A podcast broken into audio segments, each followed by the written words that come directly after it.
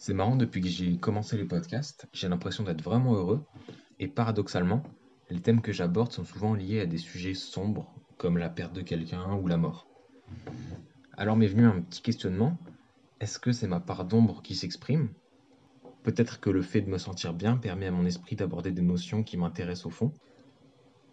Mais pourquoi je suis tant attiré par cet extrême, qui est souvent lié à une profonde tristesse, alors que j'ai même pas vécu de telle chose et que j'ai pas expérimenté cet état? Je peux pas dire que j'envie ceux qui ont perdu des proches ou qui ont frôlé la mort. Il n'empêche que la vraie tristesse, aussi dure soit-elle, m'apparaît bien plus intéressante que la béatitude et autres joyeusetés. Je trouve que ces émotions noires sont, en fait tellement puissantes et saisissantes.